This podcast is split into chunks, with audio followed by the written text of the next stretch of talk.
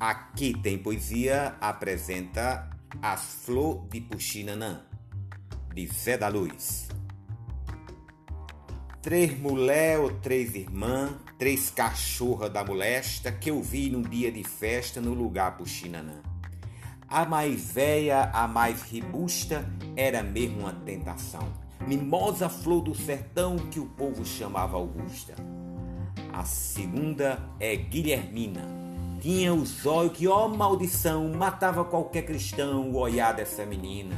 O zóio dela parecia duas estrelas tremendo, se apagando e se acendendo em noite de ventania. A terceira era Maroca, com um corpo muito mal feito, mas porém tinha nos peitos dois cuscuz de mandioca. Dois cuscuz que, por capricho, quando passaram por eu, minha venta se acendeu com o cheiro vindo do bicho. Eu até me embaraçava no lugar pro Chinanã, sem saber das três irmãs qual era que eu me agradava. Carregando a minha cruz para sair desse embaraço, preferi morrer nos braços da dona dos dois cuscuz. Até o próximo episódio.